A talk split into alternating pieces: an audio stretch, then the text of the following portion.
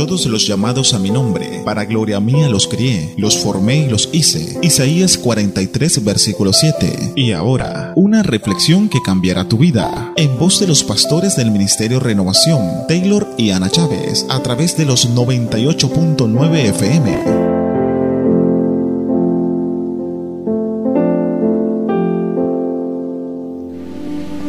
Gloria a Dios. La palabra del Señor nos cuenta, nos dice que Jesús un día le habló a Pedro y le dijo que tuviera cuidado. Y le dijo, mira que Satanás os ha pedido zarandearlos como si fueran trigo. Y esta advertencia, hermanos, también es para nosotros hoy en día. Usted y yo debemos estar conscientes que somos advertidos todos los días de parte de Dios. Cuando escuchamos una alabanza, cuando ponemos la radio, cuando escuchamos algún predicador, algunas veces ya hasta cerramos nuestros oídos, ya estamos, estamos curados, decimos, o tenemos la conciencia cauterizada y podemos estar escuchando el mensaje de Dios y no lo atendemos. Y qué peligroso es escuchar la palabra y no atenderla. Qué peligroso es, por ejemplo, para los padres de familia. Si ustedes ven, hermanos, la historia se viene repitiendo. Y, le llamamos fácilmente pecado generacional. El papa bebía, los hijos bebían, el papa mujeriego, los hijos mujeriegos, y ahí vamos viendo el pecado generacional. Pero más allá que un pecado generacional, es una desobediencia cultural, sociocultural, podríamos decir. Es una desobediencia a todas luces. Aún nosotros los cristianos, hermanos, y por eso no quiero pasar por alto esta advertencia. Dios nos advierte, así como Jesús le advirtió a Pedro, le dice, el diablo ha pedido zarandearlos como si fueran trigo, pero yo he orado al Padre, le dice Jesús, para que tu fe no falte. Entonces, hermanos, ¿qué es lo que a nosotros no nos debe de faltar? Ayer teníamos, celebrábamos el evento Un clamor por nuestra ciudad. Y estábamos clamando, ¿verdad? Clamamos por hombres fieles, clamamos por un pueblo diligente, clamamos por una iglesia santa. Algunas veces estamos clamando por cosas materiales, Tal vez usted pueda estar clamando que llueva, que no llueva, puede estar clamando que haga buen día. Pero yo creo que el clamor que puede venir del cielo es una iglesia santa, un pueblo obediente. Y es de eso quiero hablarle hoy. Quiero hablarle acerca de la obediencia. Quiero hablarle de lo que bendice, de lo que va a bendecir su casa, de lo que va a bendecir su descendencia, de lo que va a bendecir a esta nación. Hermano, nosotros no necesitamos gobernantes X y no necesitamos más ayuda del exterior.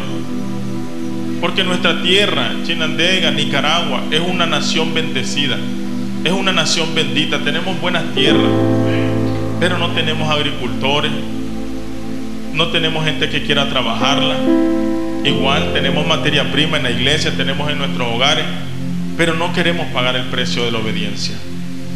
¿Y por qué es tan peligroso no obedecerle a Dios? ¿Por qué es tan peligroso no tomar en cuenta el consejo de Dios? Hoy quiero hablarle de un hombre que escuchó el consejo de Dios, que se comprometió con Dios a hacer su voluntad, pero cuando en cuanto nomás se vio en aprieto, dudó de su compromiso. Yo quiero decirle en esta tarde, hermano, Dios no quiere tomar partido de tu vida. O escuche bien, Dios no quiere tomar partido, Dios quiere tomar control. Dios no quiere eh, tomar partido de lo que vos estás haciendo, Dios quiere tomar control de tu vida. No invite al Señor a, etapas de su vida. No, no invite al Señor solo a decisiones esporádicas en su vida invítelo a su vida misma. Invítelo a que Él tenga el control. Voy a invitarles a que leamos en Primera de Samuel, capítulo 28, versículo 10. Miren lo que dice la palabra del Señor. Entonces Saúl juró por Jehová diciendo, vive Jehová, que ningún mal te vendrá. Y oiga bien lo que está ocurriendo acá.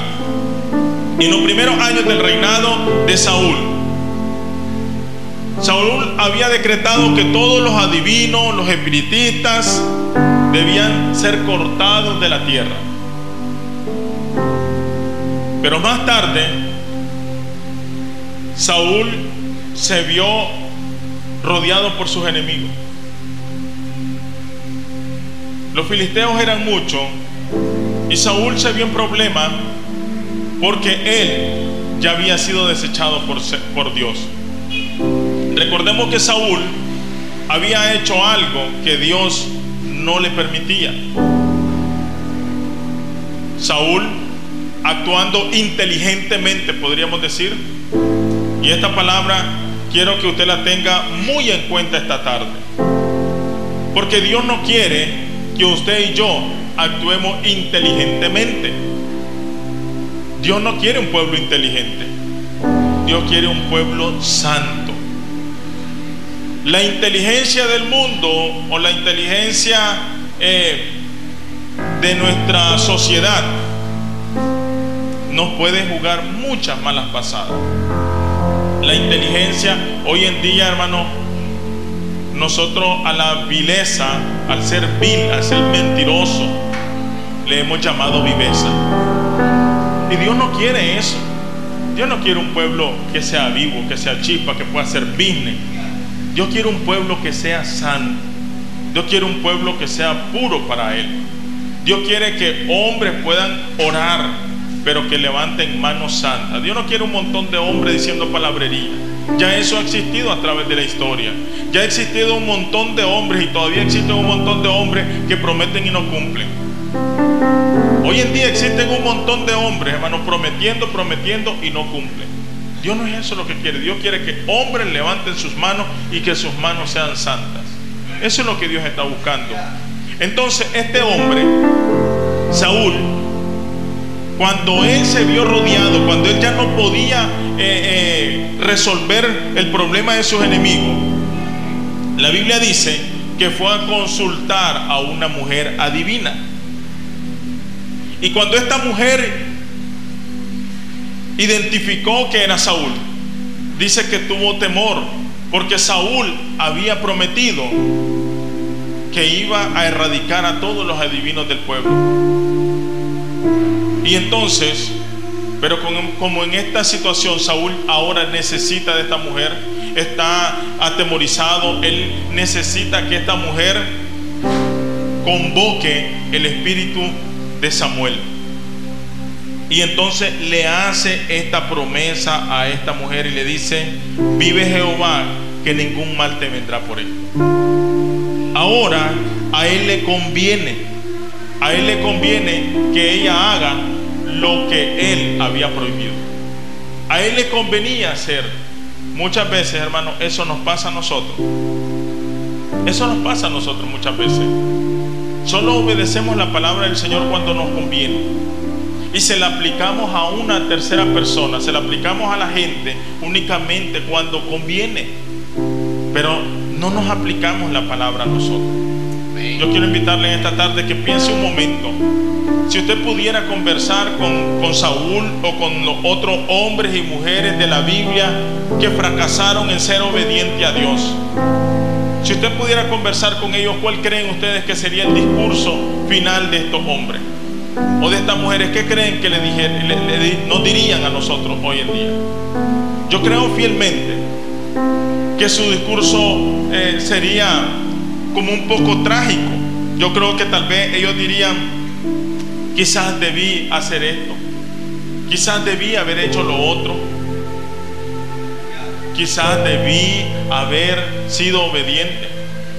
Y la pregunta para nosotros sería, hermanos, ¿cuál sería nuestro discurso? Sería bueno que el discurso nuestro sería eh, que un día, hace años, decidí rendirle mi vida a Cristo y no me arrepiento de esa decisión. Yo le aseguro, yo le aseguro que esta historia de Saúl se va a repetir. Y se va a repetir. Porque hoy en día, hermano, estamos siendo faltos a nuestros compromisos. Hoy en día estamos viviendo una religiosidad y no una relación con Cristo Jesús. Yo quiero invitarles, hermanos, que esta lección usted la vea clara. Porque esta lección es clara para cada uno de nosotros. Únicamente somos obedientes al Señor cuando nos conviene.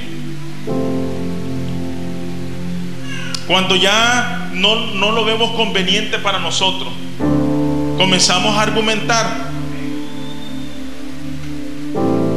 Y aunque dije que la gente hace lo que le conviene, tal vez debería de cambiar la gente y debería decir nosotros.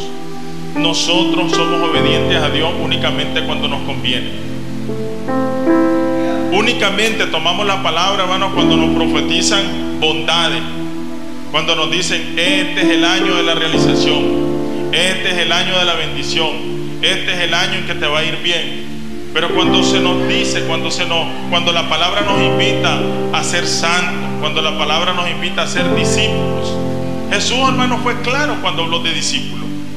Jesús fue claro cuando le dijo a aquellos hombres que estaban atemorizados por el mensaje de Jesús, que era un mensaje fuerte, un mensaje lleno de autoridad, lleno de integridad. Aquellos hombres querían apartarse de Jesús. Y Jesús fue muy claro. Jesús decía, si ustedes verdaderamente son mis discípulos, ustedes me van a seguir, van a conocer la verdad y la verdad los va a hacer libre. Muchas veces, hermanos, nosotros mismos nos engañamos cuando estamos dispuestos, cuando estamos dispuestos a comprometernos, a jurar algo que no vamos a cumplir.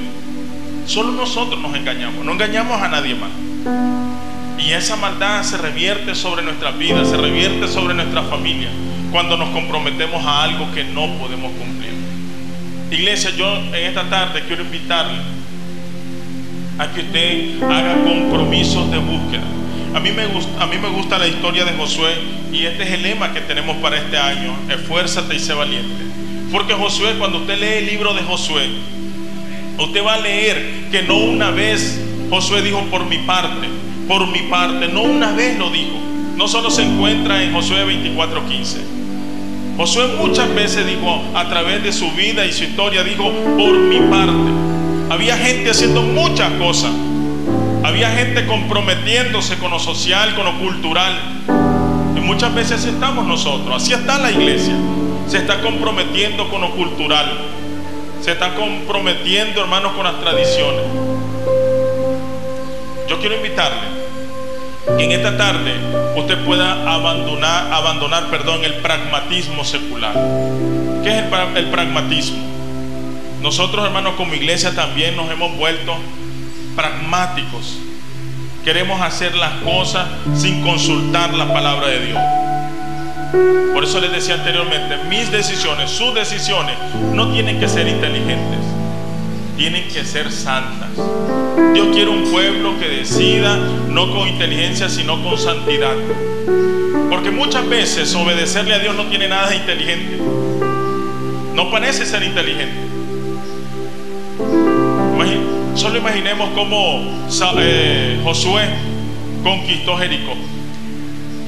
Dándole vueltas, dándole vueltas, dándole vueltas, cantando y orando, cantando y orando, cantando y orando. Amén no se ve como una, como una, como una acción muy inteligente. No se ve muy inteligente cuando el Señor dice que esperemos en Él. No se ve muy inteligente cuando el Señor dice que Él pelea por nosotros, que no abramos nuestra boca.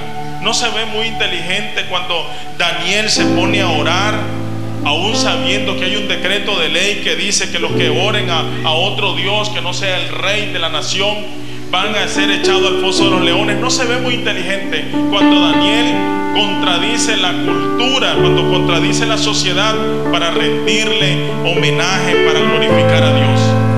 Igual en nosotros, no se ve muy inteligente muchas veces estar a las 3 de la tarde, no se ve muy inteligente lo que hacemos muchas veces, pero lo hacemos porque creemos y confiamos en el Señor.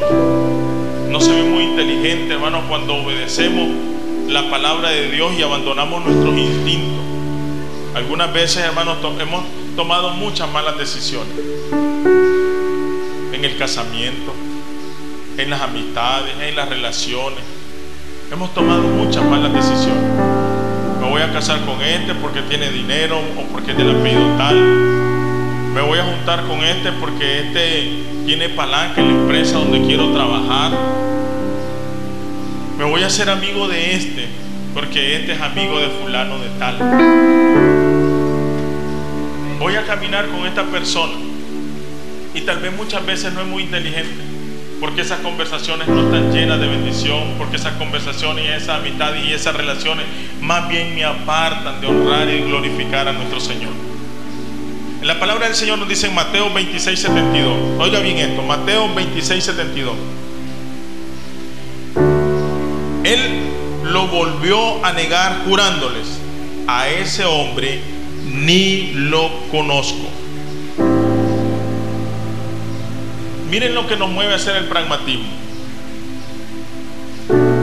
El pragmatismo, hermano, nos hace hacer uso de recursos ilícitos y nos invita a pecar. Aquí quien dice estas palabras es Pedro. A Pedro le reconocen que es uno de los hombres que caminaba con Jesús. Y entonces Pedro, siendo muy práctico, siendo muy inteligente para salvar su vida, para salvar su pellejo, dice, a ese hombre ni lo conozco.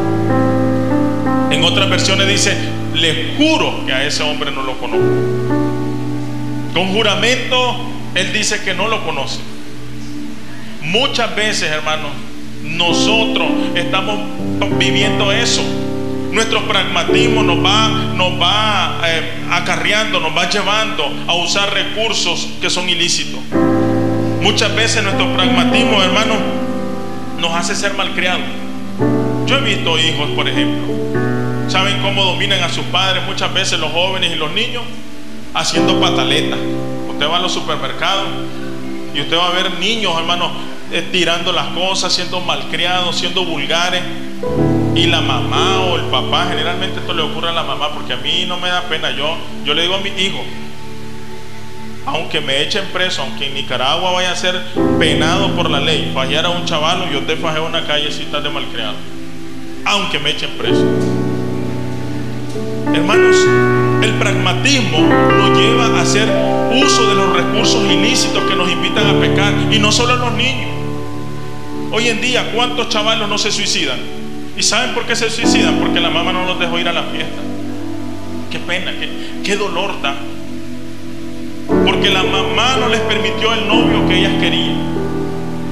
Porque no les compraron el teléfono que ellos querían. Hacen un berrinche. Se meten en problemas. Los hombres mismos.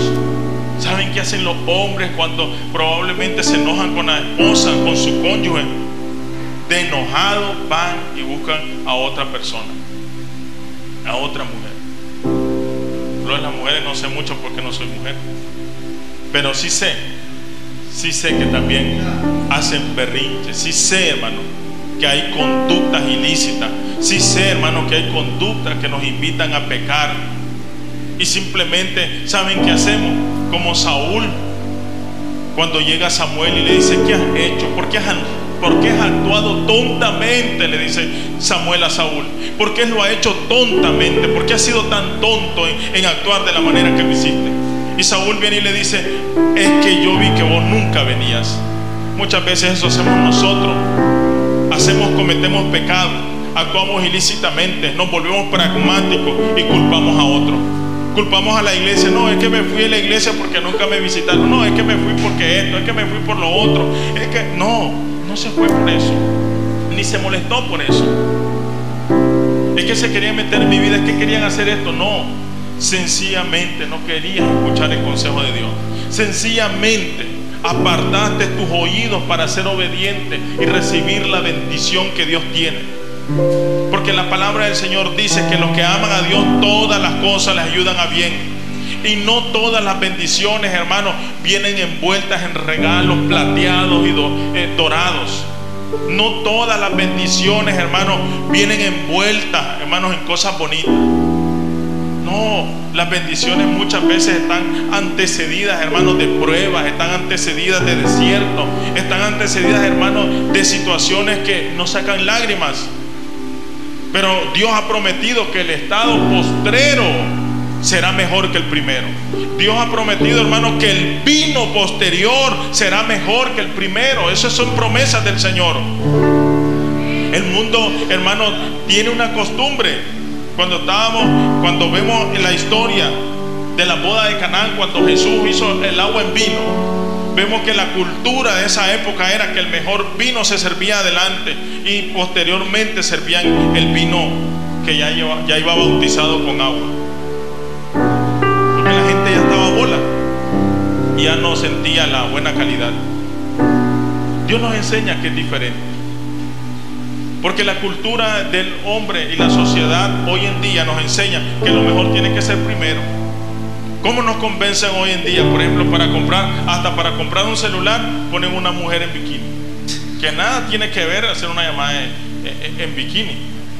Nada tiene que ver una gaseosa bebérsela en bikini. No tiene nada que ver esas cosas. Pero el mundo te quiere presentar supuestamente lo, lo primero mejor. Y no es cierto. No hay como una relación, no hay como un matrimonio dentro de las normas divinas.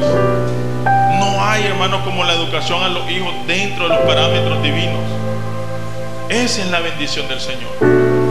Hoy en día, hermano, tenemos problemas. Tenemos que aceptarlo, iglesia. El lema es esfuérzate y sé valiente. ¿Y en qué vía me voy a esforzar? Esforcémonos en creerle al Señor, esforcémonos en ser obedientes al Señor, esforcémonos, hermanos, en negarnos a, tomar el pragmatismo como la gran solución, porque hemos sido pragmáticos. Eso no podemos negarlo. No podemos negarlo. ¿Para qué voy a orar? ¿Para qué voy a orar? ¿Para qué voy a leer? Si de todas formas en la iglesia nos enseñan, en la iglesia nos lee. ¿Para qué voy a hacer esto?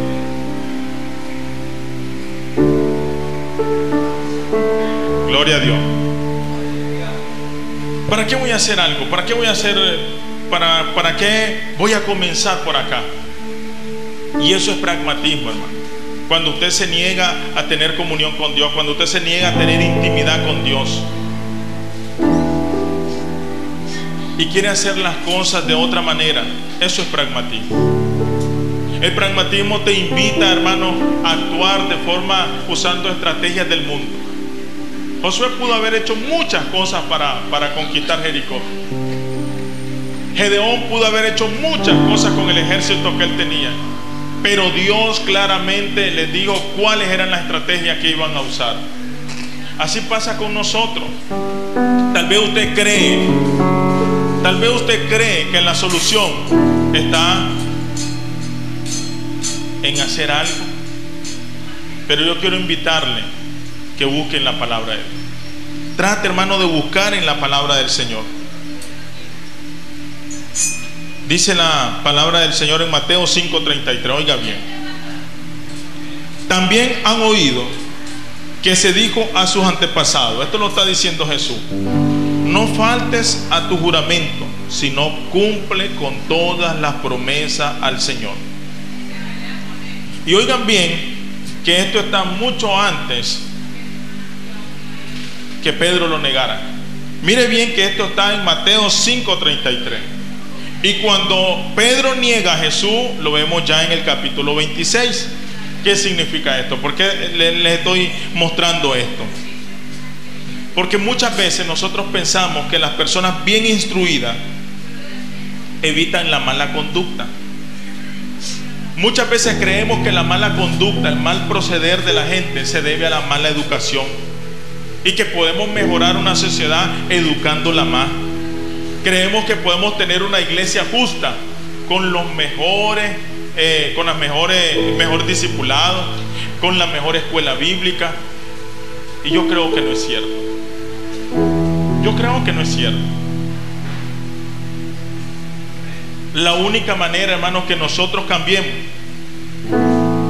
es cuando nos rendimos a la voluntad del Señor. Nosotros podemos ver en estos textos que lo que hizo Pedro no lo hizo por falta de conocimiento. Que lo que Pedro hizo mal no lo hizo porque él no, había recibido esa clase en el seminario, en el instituto bíblico o en la escuela dominical. o porque no había recibido, no, no llegó el día de ese mensaje. No, Pedro lo hizo, hermano, porque fue pragmático. Porque en ese momento se encargó únicamente, hermano, de salvar su vida. Yo quiero animarles, hermanos.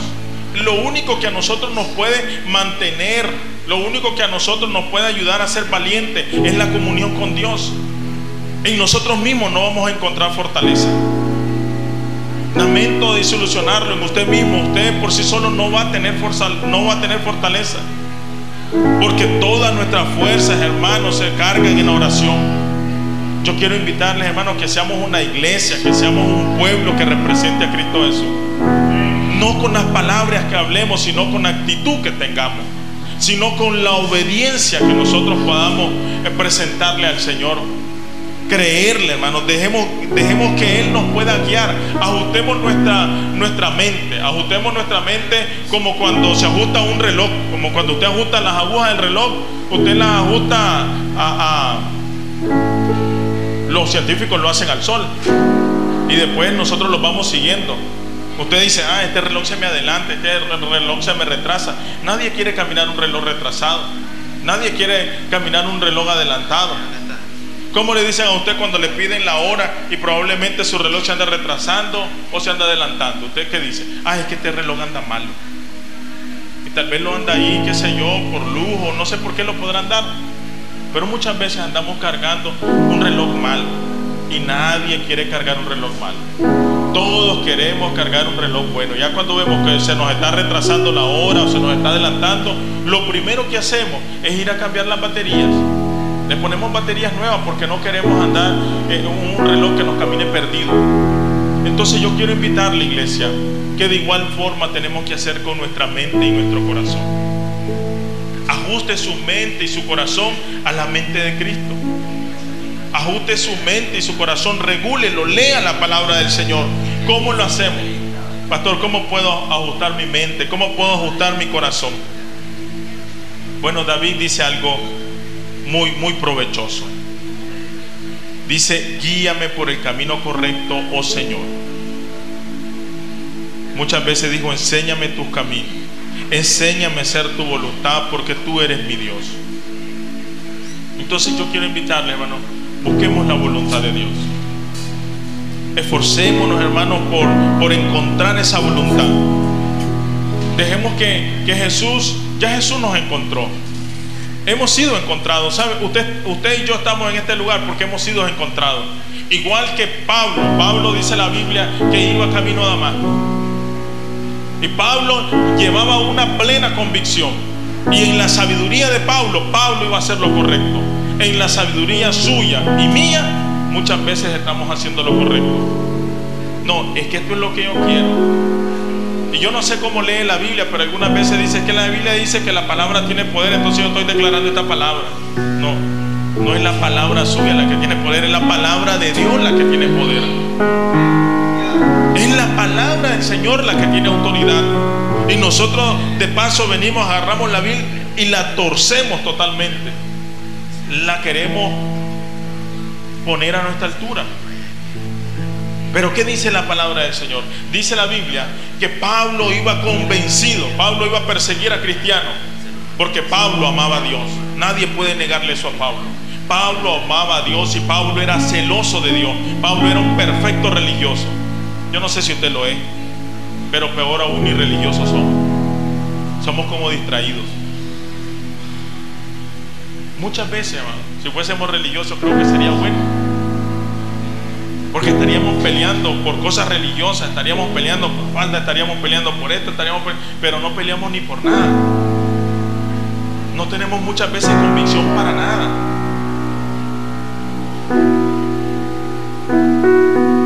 Veces solo por las canciones peleamos o por el volumen.